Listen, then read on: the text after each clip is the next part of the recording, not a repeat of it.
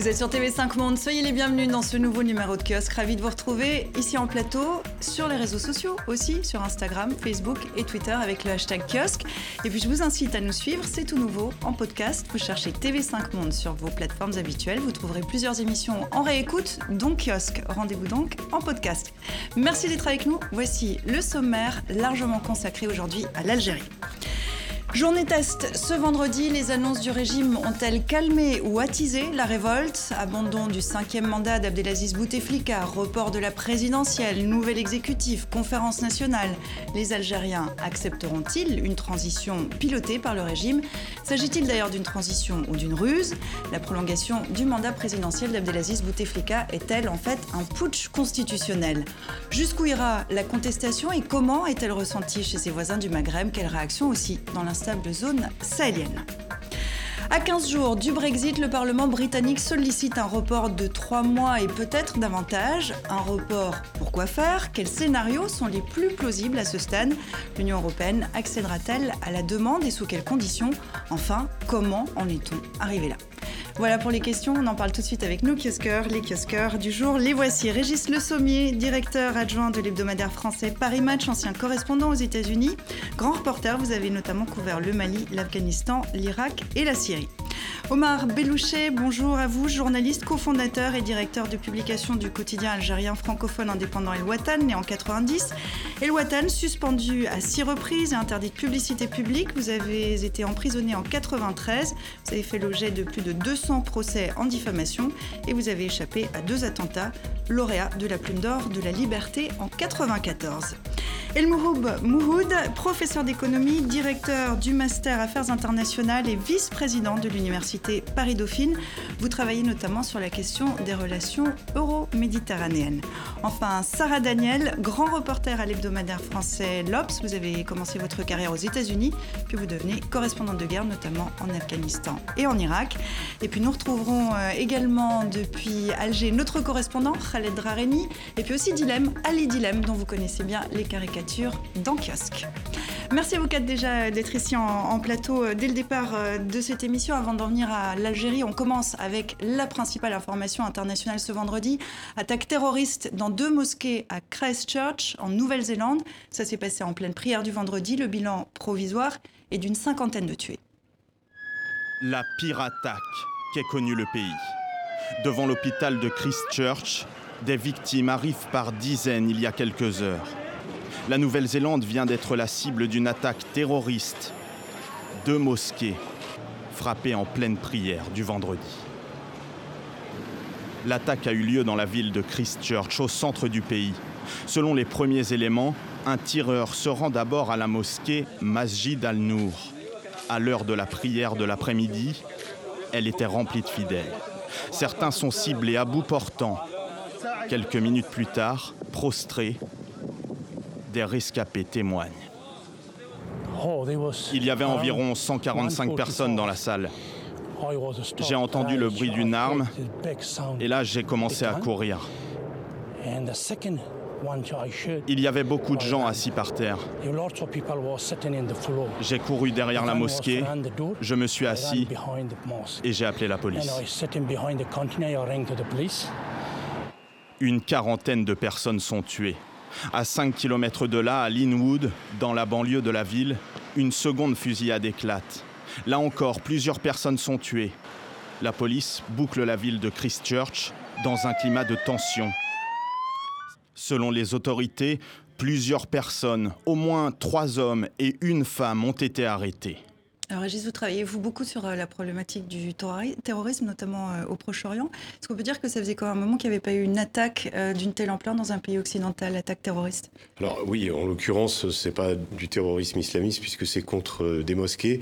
ce qui est très intéressant, c'est que d'abord, ce qu'on remarque, c'est que c'est donc un, un homme, enfin en tout cas dans, la mise en scène de ce massacre, parce que c'est vraiment un massacre, il y a quand même beaucoup de comparaisons avec d'autres vidéos de Daesh qu'on a pu voir avant. C'est-à-dire qu'il y a une influence évidemment euh, sur un tas d'esprits euh, malades euh, internationalement et quelle que soit la cause. Euh, c'est-à-dire que évidemment cet individu, en tout cas s'il est, on dit, il y en a peut-être des complices, mais en tout cas celui qu'on voit dans la vidéo, il est tout seul. Euh, ça dure 17 minutes, il prend sa voiture, il se met en scène, il y a de la musique, euh, il arrive dans la, dans la, il, sort son arme, sur son arme il a écrit beaucoup de choses, il a écrit des, sans doute des, des, des, sa haine, l'objet de sa haine sur ses chargeurs de Kalachnikov, enfin sur ses chargeurs de, de son arme, de son fusil automatique, pardon, c'est pas une Kalachnikov, et il, il va cibler les gens de la manière dont, le faisait euh, Daesh, c'est-à-dire avec une, GoPro, euh, qu'on a pu le voir en Syrie, comme on a pu le voir aussi dans certains attentats. Euh, voilà, donc évidemment, il y a dans cette mise en scène, dans le fait qu'un homme seul s'empare d'une cause et décide d'aller se faire justice aussi, c'est aussi le playbook de Daesh. donc on s'aperçoit que cette nébuleuse internationale, elle, elle touche pas simplement le Moyen-Orient, elle touche pas simplement mm-hmm. des causes liées à l'islam radical, elle s'est largement, largement développé ailleurs, et en l'occurrence en Nouvelle-Zélande, où, euh, comme vous le disiez dans le reportage, c'est la première fois qu'il y a un massacre de cette ampleur. pourquoi la Nouvelle-Zélande? Qu'est-ce qui explique qu'un tel massacre puisse se produire euh, là-bas? Bah, ça aurait pu absolument se passer euh, partout. Et, moi, je vais vous dire, je suis presque surprise que ça ne soit pas passé en France. Parce que quand on voit l'antagonisme maintenant euh, entre des, groupes, des groupuscules d'extrême droite, des groupuscules islamistes, euh, je pense qu'on n'est pas à l'abri justement de voir ça arriver, alors que ce soit en Nouvelle-Zélande, en Australie ou dans mhm. un autre pays. Je ne pense pas que ça soit. Mais bon, autrement, sur, sur, le, sur le modus operandi, c'est un peu le même que celui de Columbine, que celui de tous les grands massacres. Ce qui est plutôt intéressant, c'est un peu le bréviaire euh, de l'extrémiste qui, a parlé de la France d'ailleurs. C'est ça, mhm. c'est on peut vraiment le noter. Mais comme point de rupture, il y a euh, la défaite de Marine Le Pen à l'élection euh, présidentielle. C'est ce qu'il explique comme étant un, des, points clés de ce qu'il a. Filigrane toute cette peur du grand remplacement et, et puis la, description d'un envahissement de, la France par, par les intégristes musulmans et donc et donc voilà, ça, ça, a nourri aussi apparemment les motivations de ce terroriste. Mhm. Omar, vous qui avez vécu euh, la décennie noire euh, en Algérie, euh, le terrorisme, c'est quelque chose que vous connaissez. Quand vous voyez une, info, une information comme celle-là, qu'est-ce que ça vous ah, inspire? Les souvenirs remontent. C'est choquant. Hein et puis, on, voilà, les souvenirs remontent. mon pays, comme vous le savez, a, vécu une période durant la décennie noire effroyable, 100 000 morts. Sans journalistes, c'est une émission réservée aux, aux journaux, aux journalistes. Sans journalistes, ont été assassinés entre 93 et 98. C'est le pays où il y a eu le plus d'assassinats de journalistes en un laps de temps aussi court. Donc une information comme celle-là, ça vous touche en fait euh, directement Ça remonte, ça fait remonter des souvenirs douloureux et pénibles. Là, on parle de terrorisme d'extrême droite, euh, d'après ce qu'on en sait, parce qu'évidemment tout ça s'est passé il y a quelques heures. Ça veut dire quoi un terrorisme d'extrême droite? Moi, je pense que c'est euh, quelqu'un qui visiblement appartient, comme le dit, décrivait Sarah, à une mouvance particulière avec des revendications particulières. la définition du terrorisme, c'est quand il y a une cause politique. Euh, sinon, c'est un criminel. Euh, voilà. Euh, donc là, en l'occurrence, il y a une, une, une, cause, et j'insiste sur le fait qu'il y a une. Ça, c'est un, un défaut, en tout cas une une, euh, un symptôme de notre époque, c'est-à-dire qu'il y a l'idée de diffuser un maximum, euh, et, l'idée de cette mise en scène, l'idée de le faire en direct, ça avait déjà été fait à mhm. Gargenville aussi, via euh, Facebook Live. Là, en l'occurrence, le gouvernement néo-zélandais a demandé aux réseaux sociaux de, de, supprimer cette vidéo, mais c'était trop tard, elle a été dupliquée, et les gens ne la diffusent pas, mais les gens se la passe entre eux, via Messenger, via euh, tout. Voilà. L'idée pour, pour euh, conclure, c'est toujours la même, c'est qu'un un, acte terroriste comme celui-là, c'est pour choquer aussi avant tout. Ah, c'est un message. Pour terminer là-dessus. C'est à la fois une volonté d'éliminer, de, de, de, peser, etc. Mais c'est surtout un, message au monde entier, euh, avec l'idée aussi que on part, en, on part en, comment, d'un crash en flamme, c'est-à-dire voilà, je vais, je vais, et l'acte est prémédité. Enfin, ce qui est, ce qui est assez, ce qui est assez stupéfiant, c'est voilà que, que de voir un pays pacifique, je crois. Il y a 49 morts dans ce massacre. Euh, il y a eu l'année dernière, pour toute l'année, 48 homicides en, Nouvelle-Zélande, pour tout le pays. C'est évidemment quelque chose de très choquant pour la, À l'échelle de la Nouvelle-Zélande, c'est hallucinant. 49 morts, alors on se parle, et un bilan qui est provisoire. Je vous renvoie vers notre grande édition 64 minutes, euh, Le Monde en français, tout à l'heure sur les antennes de TV5 Monde, pour suivre les développements de cette attaque terroriste il y a quelques heures donc en Nouvelle-Zélande. Quelle semaine en Algérie, Omar, chez vous? On va y revenir euh, en détail, mais retour pour commencer à lundi. Euh, l'information tombe en fin de journée. Le président Abdelaziz Bouteflika renonce à un cinquième mandat et repousse s'inédier la présidentielle. On va se replonger pour commencer dans l'ambiance de ce lundi soir avec les premières réactions entre joie et scepticisme dans les rues d'Alger.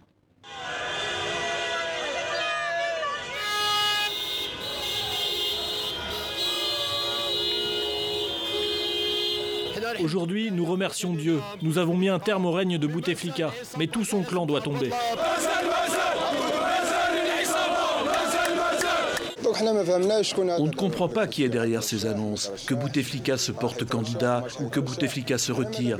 Nous, ce qu'on aimerait, c'est que ces personnes qui sont en train de décider, que tout ce système pourri qui s'est emparé du pays, eh bien que tous ces gens-là s'en aillent. On ne va pas s'arrêter là. Nous allons continuer notre marche vers l'avant. Nous avons encore d'autres étapes à franchir et nous le ferons. Nous ne les laisserons pas utiliser l'argent des Algériens sans rendre des comptes. Nous, on veut du changement. 75% de la population est jeune. On veut changer et voir des jeunes. C'est vrai que nous sommes contre le cinquième mandat, mais on ne souhaite pas seulement le départ de Bouteflika ou de Ouyaya. Euh, on aimerait que tout le clan s'en aille. Ça veut dire quoi quand ils annoncent qu'ils ne briquent pas un cinquième mandat, mais qu'ils rajoutent un an? Euh, C'est ce qu'ils voulaient depuis le début, reporter des élections et avoir un an de plus.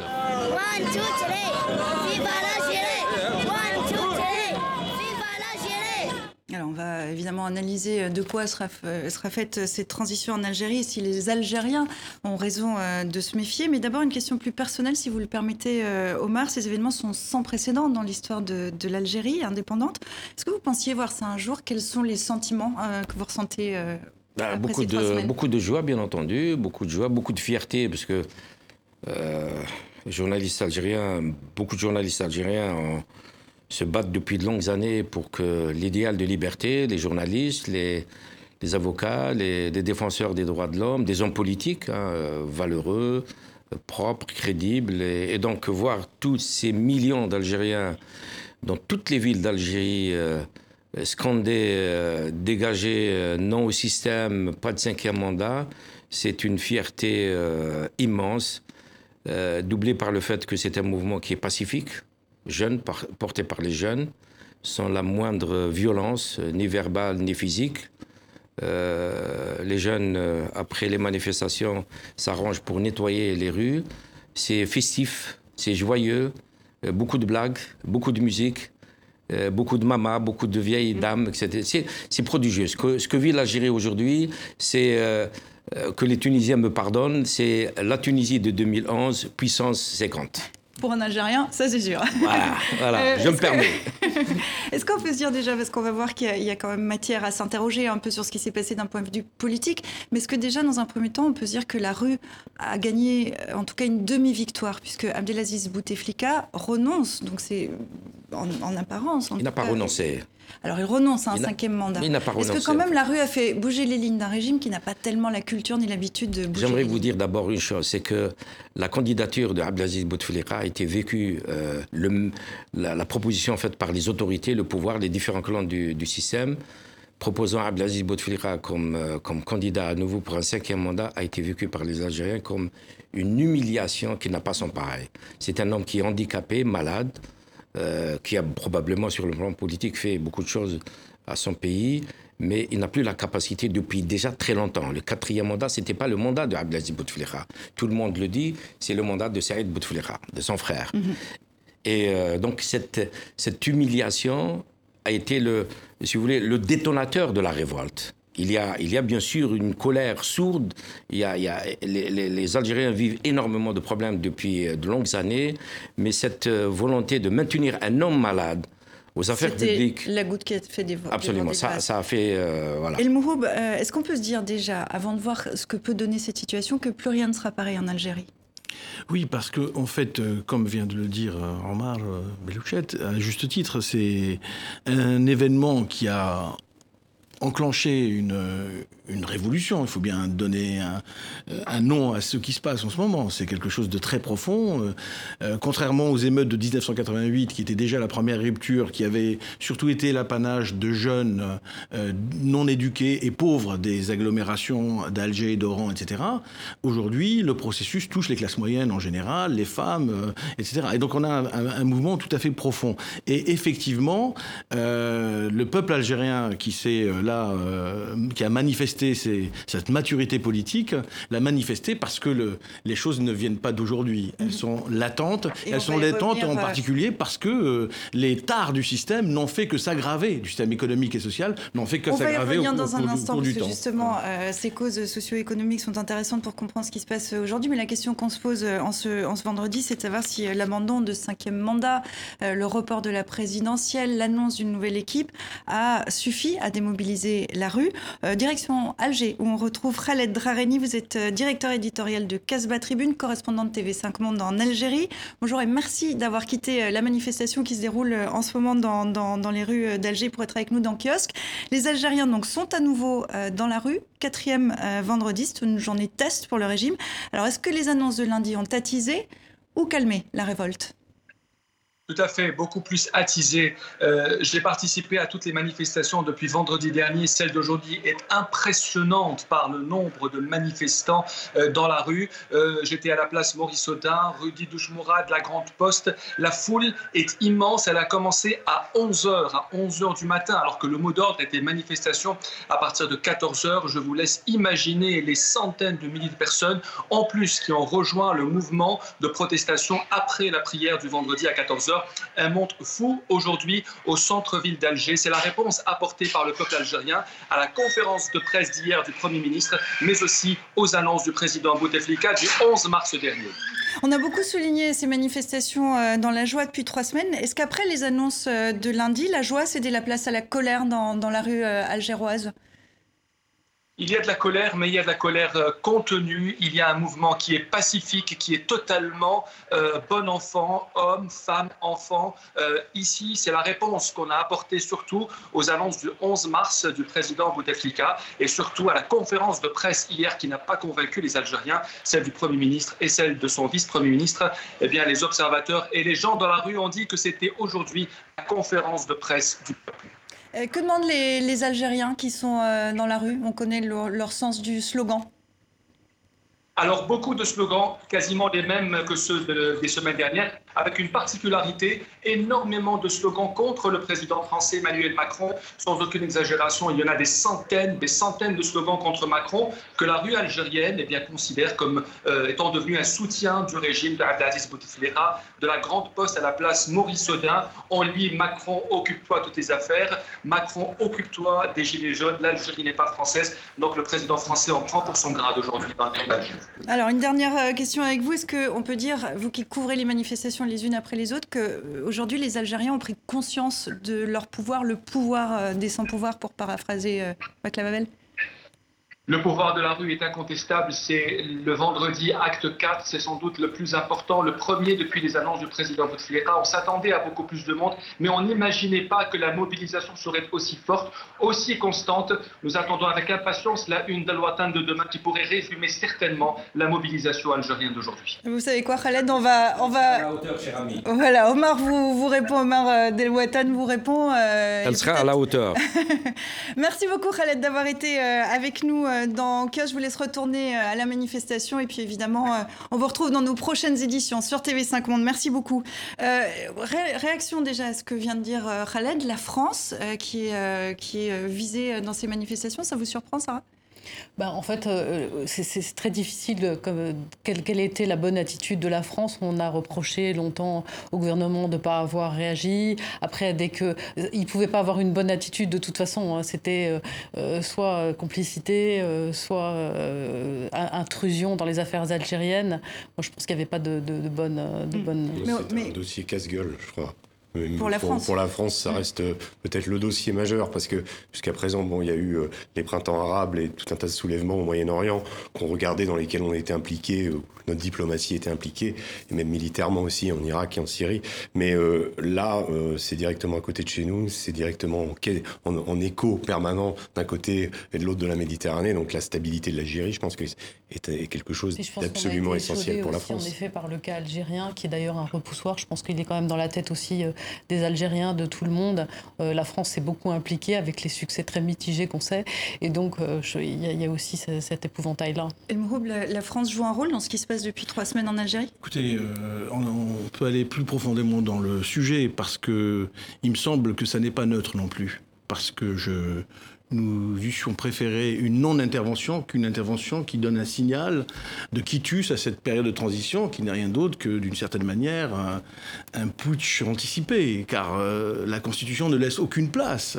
C'est totalement inédit que l'on annule les élections et qu'on prolonge un pouvoir. Donc euh, le signal qui est de dire il faut un temps raisonnable de transition est mal perçu par la rue, qui ne veut pas en rester là. Et donc, je ne crois pas qu'il s'agisse d'un épiphénomène, et je ne crois pas qu'on se retrouve dans la même situation que précédemment. Il y a quelque chose d'inédit, et je pense que euh, l'on n'a pas pris conscience de la nature profonde du changement pour l'ensemble de la région et pour les relations internationales. Il ne faut pas oublier que dans les révolutions, vous avez des pactes internes qui implosent, et là on a bien un pacte qui a implosé depuis longtemps entre la jeunesse et le pouvoir politique en place, les clans au pouvoir, et il y a des pactes internationaux qui empêchent ou accélèrent les mouvements.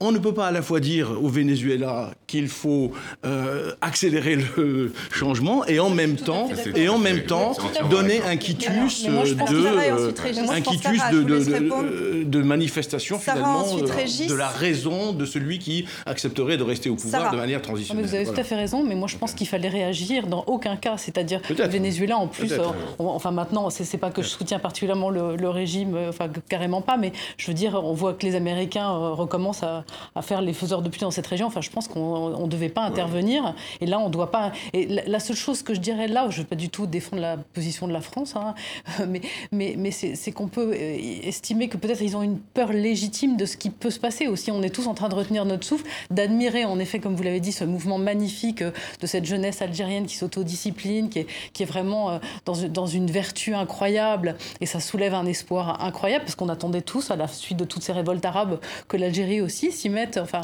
et, en même temps, on a, on a la peur qui a, qui a, été déclenchée par, et qu'on a vu par l'Égypte, la Libye et ensuite la Syrie. Quoi. Oui, le, pour, prolonger justement, non, enfin, on, était euh, bienveillant et on regardait ça avec un intérêt évident au début. On a tout de suite été rapidement effrayé par tout ce qui s'était passé. Donc si on se dit, si l'Algérie en plus euh, va à nouveau dans cette spirale, et on se disait, alors de façon très imparfaite, l'Algérie ayant connu cette période noire dont vous faisiez, à laquelle vous faisiez référence tout à l'heure, elle, regarde ses voisins, elle regarde ce qui s'est passé, elle regarde ce qui est devenu de la Libye, ce qui est devenu la Syrie, ce qui est devenu l'Irak, et se dit peut-être euh, ça vaut le coup de un peu un peu à la manière du Liban aussi, qui malgré toutes ces dissensions, ces, tentations d'explosion interne, euh, finalement à la fin, a toujours le souvenir de sa guerre civile mhm. qui lui permet de, garder une sorte de coexistence. Omar, c'est ce qu'il y a cette crainte qui est ressentie en Algérie ou mal informé plutôt mal conseillé. Les États-Unis d'Amérique ont produit deux déclarations concernant ce qui se passe euh, en Algérie.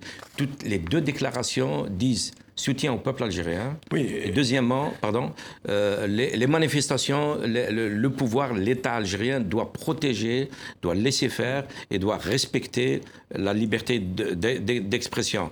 le Canada, la déclaration canadienne, la même chose. La déclaration de l'Union européenne également. La France a eu une première déclaration très équilibrée. Et puis, euh, ce qui a un peu énervé les, Algériens, c'est que euh, après la, la déclaration de la lettre euh, mardi dernier, lundi dernier, lundi soir euh, de Bouteflika, euh, Macron s'est précipité, il aurait pu attendre avant de dire le, le, processus engagé par le président algérien est un processus que nous, encourageons, mais il faudrait raccourcir la période de transition. Les Algériens ne veulent pas. De ce processus. Et aujourd'hui, la rue l'a démontré. C'est un processus faux, biaisé, c'est un faux processus. Et, je, crois que la France, Macron aurait pu attendre simplement 24 heures euh, avant de, faire une déclaration pareille. Euh, elle, a, été très mal comprise. On va y revenir dans un instant à cette transition. Je vous propose qu'on retourne euh, à Alger où nous attend Ali Dilem. Je suis ravie de vous accueillir ici chez vous, hein, en quelque sorte, Ali, puisque on clôt toujours kiosque cette émission avec euh, vos dessins. Bonjour Ali, merci d'être avec nous euh, depuis Alger. Euh, on le voit, hein, vos, caricatures accompagnent la révolte des Algériens depuis le départ. Plusieurs sont même devenues virales, on va en voir quelques-unes. Est-ce que vous voyez comme un, observateur privilégié de cette contestation ou vous êtes simplement un citoyen algérien comme les autres?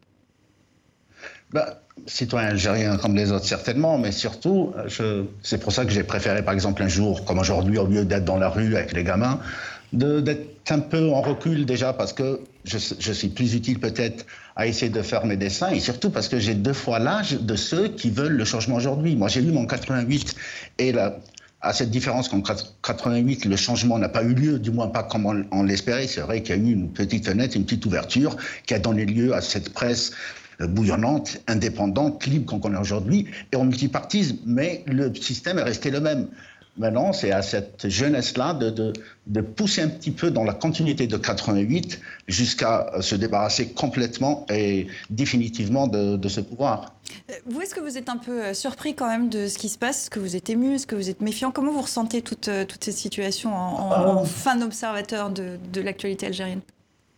Bah, En fait, tout ça à la fois. Surpris, non. En fait, mais le timing, tout le monde, y compris votre président, dans ses quelques indiscrétions quand il était en visite euh, ici en, décembre 2017, euh, tout le monde savait que ça allait, éclater à un moment ou à un autre, mais personne ne savait jusqu'à quand allait tenir ce, sacré équilibre que, nourrissait et essayait de, conserver le, euh, le pouvoir. Mais il faut ajouter que c'est plus le sentiment d'humiliation qui a poussé les, Algériens aujourd'hui à se révolter. C'est surtout les images catastrophiques d'un président carrément mort. Euh, on, ne parlait plus d'un président malade ou moribond. Les dernières images qui faisaient de la peine, aux Algériens, c'est-à-dire y compris ceux qui sont aujourd'hui dans la rue, ont un peu comme on est, on un peuple traversé par beaucoup d'affects, ça nous fait de la peine de voir un président comme ça dans une incapacité total de faire quoi que ce soit, de parler encore moins de, diriger un pays aussi, aussi euh, complexe, aussi divers, aussi euh, compliqué que l'Algérie. Le voir les, images qui font le tour du monde, les, railleries de tous les pays, nos voisins, les blagues, les... et rien ne bougeait. Rien, rien, rien ne bougeait. Ça n'a pas été le cas euh, durant les, le, printemps, le printemps arabe. L'Algérie, c'est vrai que ça a commencé un petit peu à bouger, mais on a vu que on sortait juste, ça faisait que dix années qu'on sortait des fameux massacres des islamistes ici en Algérie, et on n'était pas prêt à prendre le risque de voir le pays déstabilisé. Mais aujourd'hui, advienne que pourra, l'Algérie ne peut plus continuer avec ce système, ne peut plus continuer avec ce président, ne peut plus continuer avec sa clique, parce qu'il n'y a pas que le président, hein. il, y a pas, il, y a, il, y a, il y a toute la coterie qui est autour, il y a les puissances et les puissances d'argent, il y a toutes ces images-là ont poussé les, les, les Algériens à, à, dire basta. Les Algériens euh, bougent. Euh, il faut saluer la finesse de l'humour des slogans euh, dans les manifestations. Est-ce que vous diriez-vous que les ah. Algériens ont retrouvé leur voix? Ah ben, en fait, ils l'ont, ils l'ont toujours regardé. Hein, moi qui, euh, euh, qui suis un petit peu ce côté un peu, un peu léger, décalé, second degré des Algériens, il est toujours eu. Aujourd'hui, euh, aujourd'hui, s'exprime un petit peu, un petit peu dans la rue, mais la liberté d'expression a toujours existé en Algérie. On est dans un pays arabe, africain, tiers-mondiste, musulman, tout ce que vous voulez, mais il y a une liberté, mais quasi complète dans les médias, dans, euh, dans la rue. C'est-à-dire, l'Algérie est peut-être le seul pays arabe où quelqu'un peut sortir dans la rue et dire euh, Bouteflika est un âne. Il n'y a aucun flic, ils vont peut-être même être d'accord avec lui, il n'y a aucun flic qui va venir, qui, qui va venir l'embêter. C'est L'expression est aujourd'hui un peu plus visible parce que les, les, Algériens sont dans la rue et qu'il y a beaucoup de caméras autour, il y a beaucoup d'intérêt autour, il y a toute la caméra du monde, il y a, il y a Internet qui relaie à, à l'instant tout ce qu'ils disent, mais ils, ont toujours été comme ça. Mhm. Merci euh, Ali, merci beaucoup d'avoir été avec nous euh, depuis Alger. On retrouve euh, comme toujours vos dessins avec grand, grand plaisir en fin d'émission. Je vous dis à très bientôt. Merci beaucoup. On, va revenir sur un, point que soulevait Dilem, puisqu'il faisait référence aux, raisons en fait de cette révolte. vous, en l'année dernière, vous rédigez un rapport pour la Banque mondiale et ce scénario qui est en train d'arriver, vous l'aviez vu venir. Expliquez-nous. Oui, euh, alors je ne suis pas le seul. Hein. Franchement, euh, euh, ça a été dit, les signaux étaient là. En réalité, ce qui s'est passé, c'est que, si vous permettez un tout petit peu d'histoire rapide, c'est que le, système le système économique algérien, c'est un système enfermé autour de trois secteurs clés. Le secteur des hydrocarbures, qui représente à peu près 30% du PIB, 35% même des richesses. ce secteur génère de l'argent qui vient de l'extérieur et qui alimente un secteur d'importation, qui est le deuxième secteur, qui représente 30% du PIB. C'est énorme du PIB. Hein. Et puis on a ce, deuxième secteur des importations lui-même déverse sur un troisième secteur qui est la construction, l'immobilier, les biens non échangeables. Et l'industrie manufacturière a disparu c'est-à-dire qu'à reculer. On était à 15% du PIB dans les années 80, en 1996 10% du PIB, et aujourd'hui on est à 4% du PIB. L'industrie manufacturière ne représente plus que 4% du PIB. Et on a quelque chose qui est de l'ordre de 10% de l'emploi formel, euh, privé, dans, l'emploi total. Donc on a la conséquence de cette économie hyper polarisée et qui s'est aggravée avec le boom pétrolier des années, 80, des années 2000. La conséquence, c'est que euh, finalement, la, la jeunesse, et c'est pas l'apanage de l'Algérie, les pays de la région fonctionnent à peu près tous de la même manière, est très peu incluse dans le marché du travail. Le taux de participation au marché du travail est de 40%, l'un des plus bas du monde. Et le taux de participation très bas s'explique par le fait que les femmes aussi participent très peu, alors qu'elles sont surreprésentées parmi les diplômés. Donc on va avoir toute une série de symptômes,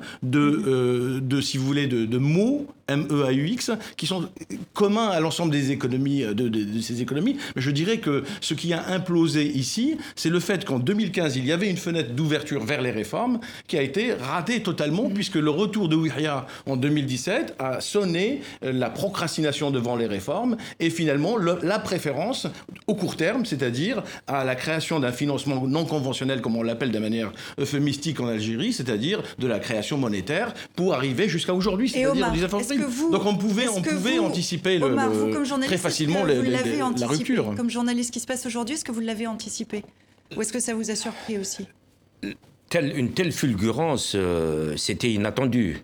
Euh, calme, sereine, avec une telle maturité. Aucun expert n'a prédit euh, une telle, une telle révolte, probablement une révolution si ça aboutit.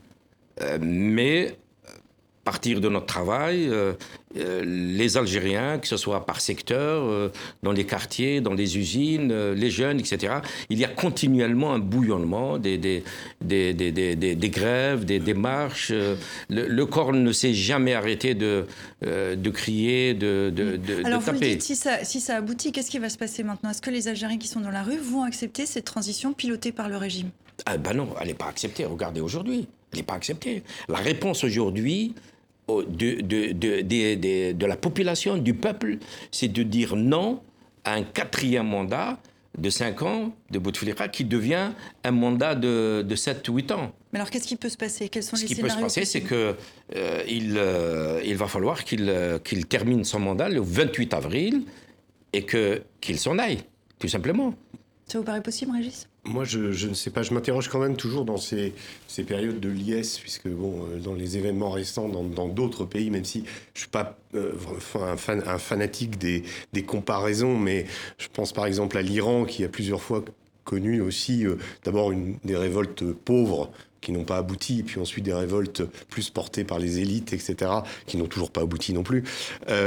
on sent quand même que là, il y a vraiment un mouvement massif euh, joyeux, festif, qui englobe toute la population, comme vous dites, enfin en tout cas beaucoup euh, de, représentants de toutes les, couches, de tous les âges, etc.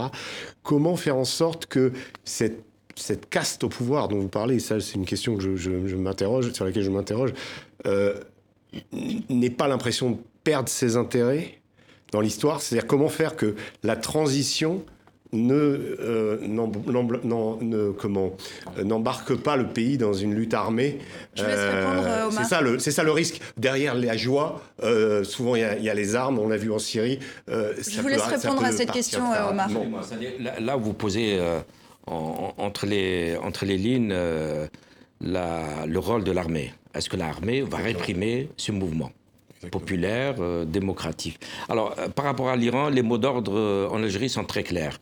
Liberté, droits de l'homme, transparence, rendez l'argent, nous, voulons, nous ne voulons pas ce régime, il n'y a pas de mot d'ordre religieux.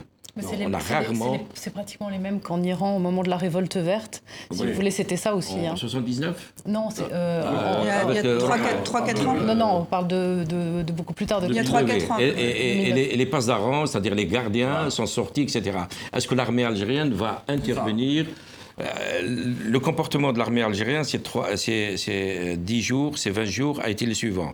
Dans un premier temps, euh, à la suite de la première marche, faites attention, euh, est-ce que vous n'êtes pas déségarés il y a le spectre de la, de la Syrie, de la guerre civile, de ce qui s'est passé, etc., etc. La population a répondu, nous ne sommes pas la Syrie, nous voulons la modernité, Deuxième semaine, un autre communiqué en calmant le jeu, totalement. Il y a quatre jours, un communiqué du ministère de la Défense qui dit ceci. Nous sommes avec le peuple. On va l'écouter. Je vous propose qu'on écoute euh, le général Ahmed Gaïd Salah. C'était euh, dimanche en effet. Et par rapport à la semaine précédente, si vous vous souvenez euh, de ce qu'on avait montré dans Casque, eh ben, vous verrez que le ton a bien changé. L'armée nationale du peuple, digne successeur de l'armée de libération nationale, s'honore d'appartenir à ce peuple noble et authentique et se flatte de partager avec lui les mêmes valeurs et les mêmes principes. Toutes les composantes nationales d'affection, de solidarité et de connivence et toutes les composantes d'une vision commune de l'avenir de l'Algérie unissent l'armée et le peuple algérien. Omar, pourquoi, pourquoi ce changement de ton Et qu'est-ce qui, joue, Au sommet, et qu'est-ce qui joue au sommet de l'État cher ami, c'est des millions qui sont dans les rues. Donc, pas uniquement à Alger. Donc, pas le choix. Tout le, on n'a jamais vu, depuis l'indépendance du pays, tout, tout, tout, le pays, toutes les régions se soulever en même temps. Je vois très mal l'armée algérienne euh, réagir, réagir brutalement face à, la face à, ce, à, ce, à, ce, mouvement. Ce que je voulais vous dire, c'est pour moi qui ai suivi donc toutes ces révoltes, euh, ces révoltes, euh, ces, printemps arabes, on, on, a, on, a, envie de faire un beau rêve finalement et de se dire que peut-être le timing en, en, Algérie va jouer de manière positive. C'est-à-dire, bah, finalement, les partis islamistes qui ont, qui ont pris la donne à peu près dans tous les autres pays, Enada en, en Tunisie, ensuite en, Égypte, etc. Euh, ils ont été discrédités en Algérie. L'office a été démantelé. Et puis là, on voit bien que soit ils ont rejoint d'une certaine manière les gouvernements, soit ils sont discrédités. Et donc peut-être que là, justement, euh, ça va être la première grande révolte et révolution qui va pouvoir aller jusqu'au bout de sa, révolte ou de sa révolution. On a envie d'y croire. Et surtout, en effet, après les, témoignages de, de, de, l'armée, là, s'il y avait un, syndrome un petit peu finalement euh, à la tunisienne, c'est-à-dire où, où l'armée s'autorégule et, n'intervient pas, ça serait vraiment merveilleux vous êtes intéressé aux causes en profondeur, vous y croyez à ce scénario qu'évoque euh, Sarah? Oui, alors euh, la situation a changé. C'est pour ça que euh, le regard international est important, parce que ce mouvement qui est très très profond fait sortir l'équation dans laquelle vous vous êtes un petit peu mis sans le vouloir, peut-être, qui est le chaos ou la stabilité. C'est-à-dire la stabilité, entendez bien, la stabilité de ce régime économique et politique et, et, aussi, il faut bien le reconnaître, clanique. Et donc, ce que ont démontré les Algériens aujourd'hui, c'est que cette équation ne marche plus. En d'autres termes, il y a deux capitaux de la part du pouvoir qui se sont érodés. Le capital, révolution, indépendance, ça marche plus chez les jeunes. Et le deuxième capital, c'est le capital sécurité que, euh, à juste titre, le gouvernement et euh, la loi de concorde nationale a, ramené, c'est-à-dire la paix qui, est, revenue à la fin des années 90. Et ce, capital sécurité a été le facteur de, euh, de la volonté de maintenir la stabilité. Et je crois que c'est pour ça que les pouvoirs en place n'ont pas vu ce qui allait arriver, parce qu'ils croyaient trop en la capacité de ce capital sécurité à assurer la peur et donc la, la non-mobilisation. Je crois qu'il faut sortir de cette équation et c'est la raison pour laquelle, du point de vue international, il ne faut pas retomber dans le piège. Et la preuve de ce que vous dites, d'ailleurs, c'est pas, n'est-ce pas le fait que les milieux d'affaires ont commencé à se dissocier du, euh, pouvoir si, je puis dire quelque chose là-dessus, parce que c'est très important. Si vous voulez, quand vous regardez la manière dont se structure cette économie, vous avez deux types d'entreprises. Vous avez des, des entreprises, c'est pas propre à l'Algérie. L'Égypte fonctionne exactement comme ça. Et la Tunisie fonctionnait comme ça. Vous avez, euh, après les privatisation des années 80-90, euh, vous avez une, classe d'entrepreneurs qui est apparue. Mais cette classe d'entrepreneurs, elle se divise en deux. Une est connectée au pouvoir et, euh, plutôt dans les secteurs de la construction, les secteurs des biens non échangeables, etc. Et a une relation de vassalité et bénéficie de privilèges. Et ça évince un certain nombre d'entreprises qui, elles, d'entrepreneurs qui ne sont pas dans le giron du pouvoir et qui sont sous un plafond de verre. Et ça, c'est dans le numérique, dans les secteurs modernes et, beaucoup de gens issus de la diaspora. Et en fait, ce qui s'est passé là récemment, la, fracture aussi qui montre que c'est un mouvement sérieux, c'est au sein de l'équivalent du MEDEF français, c'est-à-dire du Forum des entreprises, de chefs d'entreprise, une fissure entre des entreprises qui étaient totalement connectées au pouvoir qui recevaient des privilèges et, qui, et qui, a décidé de se désolidariser euh, du, euh, du, régime. Donc on a bien une défi ah, plusieurs fissures. C'est ça qui va, qui va mettre fin à ce régime? C'est justement ces dissensions à l'intérieur, plus que la rue peut-être.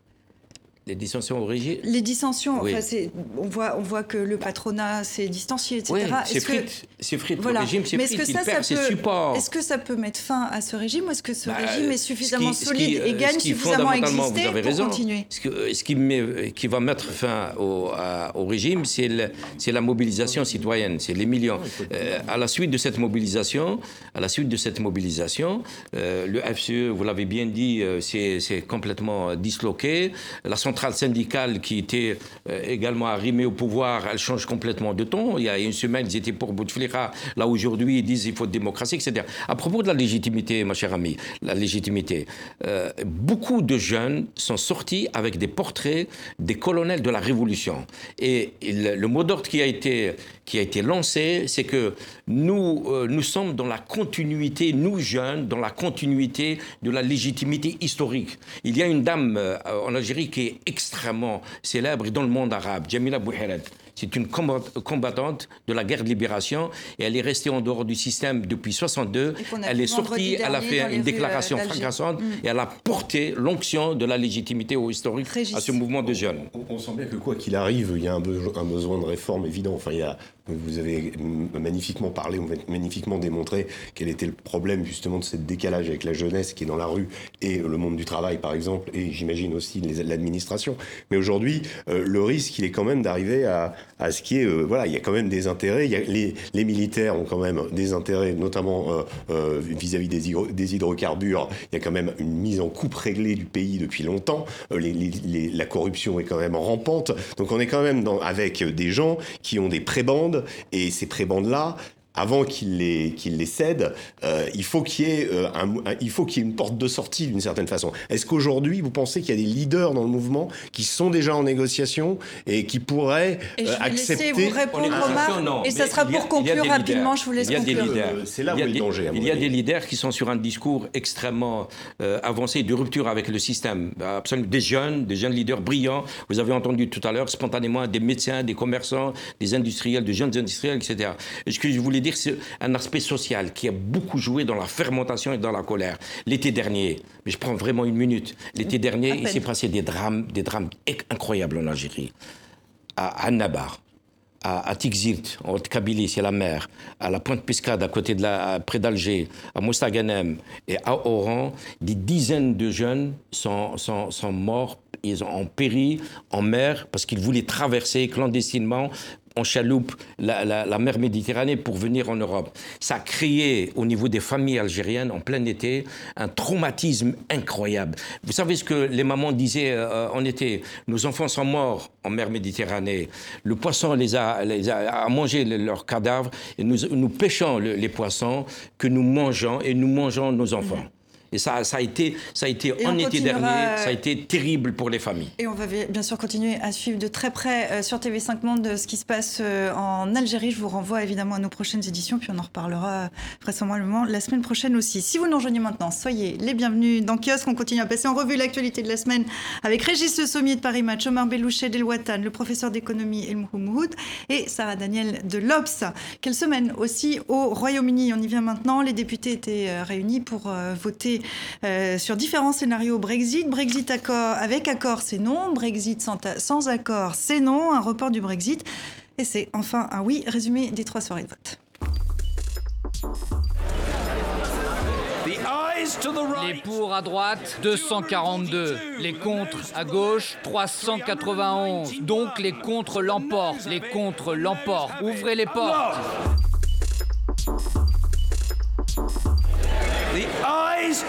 Les pour à droite, 312. Les contre à gauche, 308. Donc les pour l'emportent. Les pour l'emportent.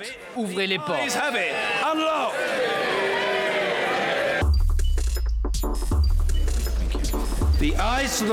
Les pour à droite, 412. Les contre à gauche, 202. Donc les pour l'emportent. Ouvrez les portes. Brexit, report du Brexit, c'est oui, enfin euh, un oui. Enfin, oui, peut-être, Sarah.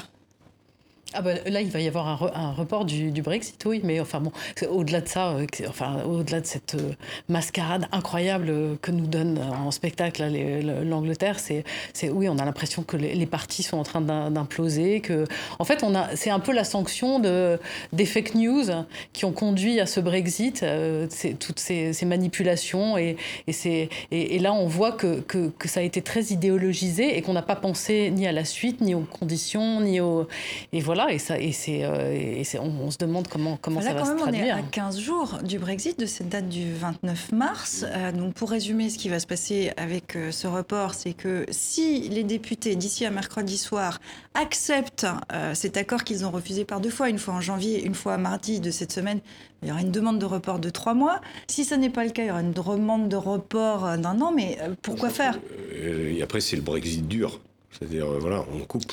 Alors, ou demande, ou euh, demande au sommet, euh, au sommet de l'Union européenne la semaine prochaine. Non, non personne n'en veut. Mais quand même, euh, enfin, il y a quand même un truc, une histoire. Dans, moi, c'est le personnage de Theresa May qui me, qui me fascine dans cette histoire. il y avait un dessin dans, de Plantu, je crois que c'était dans Le Monde, où on la voyait sur un bateau, vous savez, un bateau de pirates avec un, une, une, planche, et puis on voyait Theresa May avec un sabre et Theresa May qui devait sauter. Donc elle était à la fois celle qui, qui, qui faisait imploser elle-même le truc.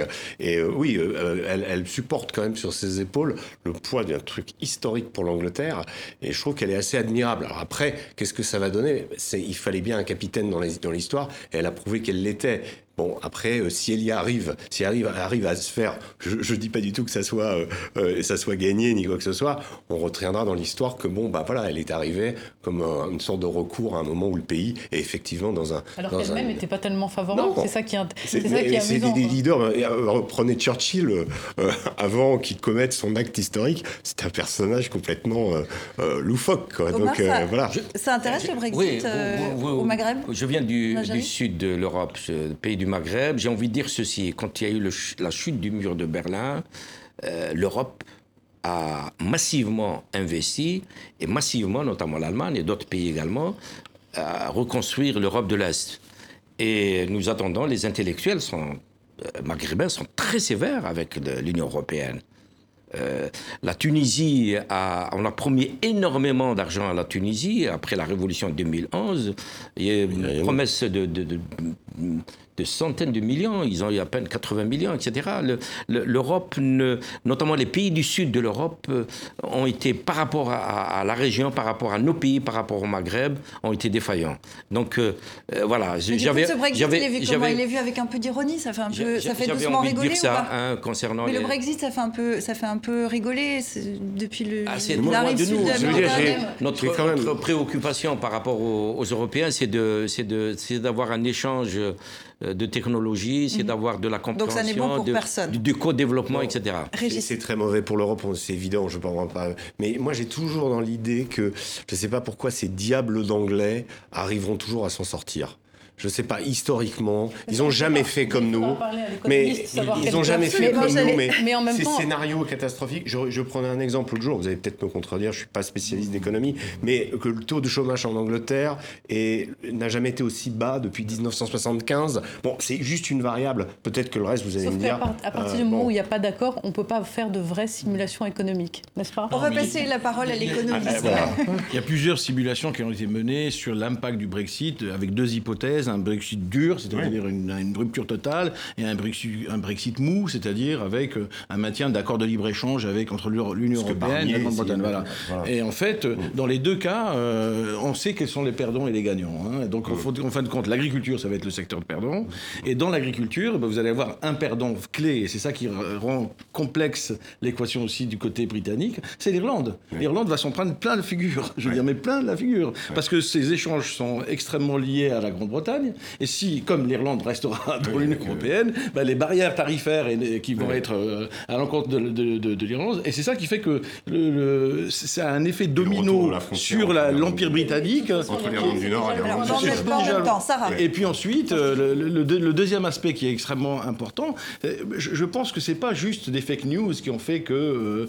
non, ce que je veux dire, c'est que une, une, une, comparaison avec ce qui s'est passé aux États-Unis était très intéressante parce que au fond, qu'est-ce qui a provoqué le Brexit? C'est une classe moyenne qui a perdu dans la, dans la mondialisation. Hein. On, a maintenant des chiffres très précis sur les perdants et les gagnants de la mondialisation, et ils ont pensé que l'immigration, en particulier pas l'immigration du Maghreb, mais, ni d'ailleurs, mais l'immigration de l'est, de Pologne, etc., était un problème pour eux, et donc ils ont voté pour la rupture. Mais il faut croire que, il faut bien signaler que la Grande-Bretagne n'était ni dans, la, dans Schengen, ni, ni, dans la zone euro. Il y avait tout un tas de raisons. il y avait l'obsession, notamment migratoire. Enfin, c'est tout à fait. Non, mais ce que je veux dire, c'est ce que je veux dire, c'est que mais moi, ce que j'ai trouvé juste fascinant en deux mots, c'est euh, quand même c'est la cinquième puissance économique du monde et cette impréparation, le fait que maintenant on fasse des simulations, il y a des camions, que, que des gens fassent des, des, des, stocks de nourriture. Enfin, c'est quand même incroyable. Alors, elle justement, justement là-dessus, une question bien précise, parce qu'on nous dit qu'il y a des simulations qui, fait, qui, qui sont faites, qu'il y a des préparations qui sont faites, notamment au niveau européen. Ça consiste en quoi? En quoi on se prépare à un Brexit et comment? Non, non, on, évalue l'impact de la sortie. Hein. C'est ça que je veux dire quand il y a des simulations qui sont faites. Ensuite, sur, sur la, ce, qui vient d'être dit euh, à propos de la contradiction dans laquelle est prise euh, la Grande-Bretagne, c'est qu'au fond, le mouvement populiste qui était en faveur du Brexit a été pris au sérieux euh, très loin, dans les frontières des partis politiques, jusqu'à, jusqu'au Labour Party. Et donc, le, paradoxe dans lequel il se retrouve, c'est que précisément les pertes annoncées pour la Grande-Bretagne en termes de relocalisation des activités vers l'Europe, qui commencent déjà de, dans mon domaine, les chercheurs qui bénéficiaient beaucoup de projets européens sont en train de créer des officines en Belgique et ailleurs pour pouvoir continuer à bénéficier. Donc il y a des effets très négatifs sur, euh, sur des, sur, non pas sur les partis qui ont, les, les, les, les, segments de la population qui ont été pour le Brexit, mais ceux qui étaient, euh, ceux qui étaient contre. Et donc on se retrouve dans une situation qui, qui est finalement une crise du système de représentation démocratique. C'est ça. C'est un bon exemple. C'est ça qui est extrêmement C'est un bon exemple. Le Brexit à l'heure actuelle, on va terminer euh, là-dessus. C'est un bon exemple de tout ce qu'il ne faut pas faire bah, le, Brexit est symptomatique d'un problème européen à la base, c'est-à-dire d'une absence de construction. Or, peut-être cette, euh, que l'Europe est perçue comme une menace pour certaines couches de la population qui, quand ils sont décidés à voter, bah, finalement votent contre. Euh, le mouvement, les, une partie des mouvements populistes aussi en Europe sont liés aux questions, questions migratoires, mais sont liés aussi à l'absence de promesses de transformation, de rêves européens. Tout simplement, l'Europe est devenue, oui, une espèce de, structure euh, tentaculaire et, et qui n'est pas perçue comme quelque chose de bénéfique c'est ça le problème. pour conclure. rappeler la paupérisation incroyable de, l'Angleterre et des qui n'ont pas retrouvé leur salaire d'avant euh, d'avant 2008. C'est vrai. enfin, c'est quand même. Moi, moi, il suffit d'aller vous faire soigner. Conclurai pour l'Europe. Ce que cache le taux de chômage très bas. Hein, Alors Régis d'un mot parce que je, conclurai pour l'Europe, c'est qu'on dit d'un mot, euh, voilà, à part nous dire oui, ça nous a évité euh, d'être en guerre avec l'Allemagne depuis 70 ans, ce qui est vrai, mais bon, à part ça, so what? Est-ce qu'on est plus proche des Allemands aujourd'hui que qu'on l'était euh, il, il, y a 50 ans? Je suis pas sûr. Mhm. euh, voilà, et, et, et, voilà, et cette construction européenne, elle est complètement en panne, hormis le carcan économique et financier. Et, qu'on, on, s'aperçoit en plus que l'Europe est incapable de se défendre contre les Chinois, par exemple. On a vu des accords qui ont été faits. Voilà, il n'y a même pas de protectionnisme. Au moins, les Américains, peut-être qu'ils sont un peu excessifs là-dessus, mais ils protègent leur, leur, l'Europe, L'Europe que vous venez, s'il vous plaît, c'est terminé. L'Europe que vous venez de, de rhabiller euh, pour l'hiver, je rappelle donc euh, la semaine prochaine, jeudi, vendredi, il y a un sommet européen et que donc les, les Européens seront confrontés à cette question euh, du report du Brexit. Nous verrons bien sous quelle forme. On passe, euh, comme promis, à la semaine de dilemme en dessin. Qu'est-ce qu'il a retenu de l'actualité? Ben, C'est sans grande surprise. Hein. Il est revenu sur, sur cette question du Brexit. Les députés britanniques ont donc voté pour le report du Brexit. Ils viennent de nous faire une bouteflika, constate ce londonien. C'est quoi une bouteflika? Eh bien, regardez le prochain dessin. Abdelaziz Bouteflika renonce à un 5 cinquième mandat de 5 ans. À la place, je ferai un quatrième mandat de 10 ans, explique l'impotent président algérien. Abdelaziz Bouteflika veut donc prolonger son quatrième mandat. Alerte, il tente de s'échapper. S'affole cet Algérien voyant le président avancer son fauteuil roulant sur un tapis rouge en forme de 4, comme 4 mandats. Et puis, tout à fait autre chose, on en parlait en ouverture de kiosque, massacre à l'autre bout du monde. C'est où la Nouvelle-Zélande demande cet enfant à son père qui lui répond c'est la tache rouge à l'extrême droite de la carte. Et enfin, Dilemme imagine cette séquence avec la fin de la panne électrique géante au Venezuela. Zut, il est toujours là, déplore ce Vénézuélien en rallumant la lumière et en découvrant dans la pièce le président contesté, Nicolas Maduro, toujours là. Merci à Dilemme, merci à vous quatre euh, d'avoir euh, été ici en plateau euh, pour ce numéro de kiosque. Merci à vous qui nous regardez. Je vous donne rendez-vous sur les réseaux et puis évidemment, la semaine prochaine, ici, en plateau. À très bientôt.